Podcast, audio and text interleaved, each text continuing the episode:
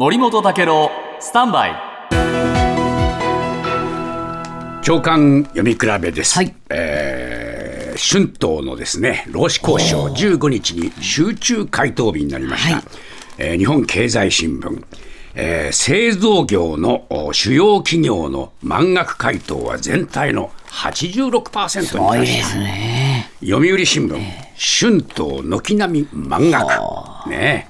でまあ、組合側の要求を上回る回答を出したところもある、ね、日本航空はですね、えー労使そのおその要求の、えーベア要求6万、えー6000円に対して7000円だした、えーえーマルハニチロは9000円の要求に対して1万円回答した。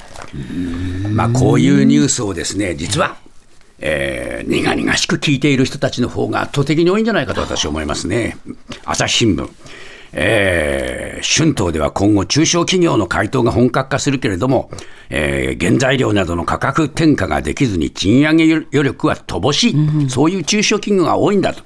さらにですね今年は非正規労働者らが個人で加入加盟する労働組合が、えー結集して、